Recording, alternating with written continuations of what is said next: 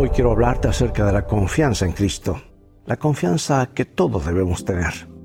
Dice su palabra, ayúdame y estaré a salvo, así cumpliré siempre tus leyes. Cierta noche, hace algunos años, Lord Radstock, un conocido predicador inglés, se quedó un tanto rato después del culto en Woolwich, Inglaterra, que casi perdió el tren para regresar a su casa.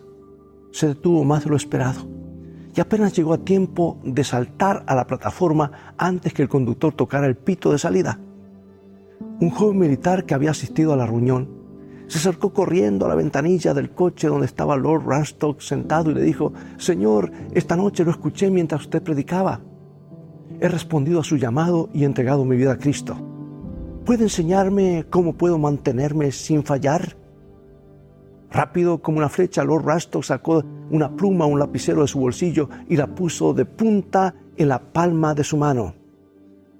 ¿Podría esta pluma quedar separada? preguntó. No, fue la respuesta. Entonces, guiñando el ojo, la sostuvo con la mano libre y le dijo, sí se puede.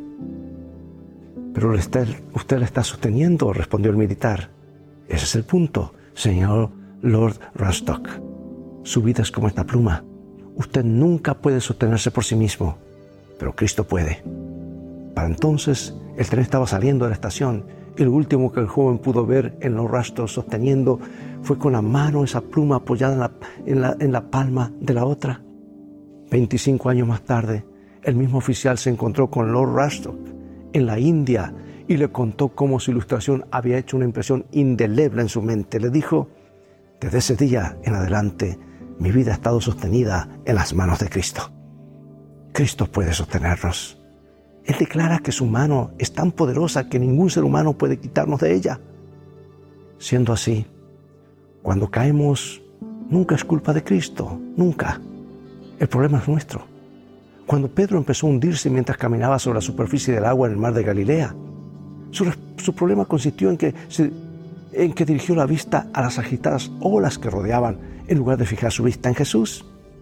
De igual manera, solo si seguimos mirando a Jesús y le permitimos que sus manos poderosas nos tengan, no caeremos jamás. ¿Puedes pensar en un mejor momento de entregar tu vida de nuevo en sus manos que ahora mismo?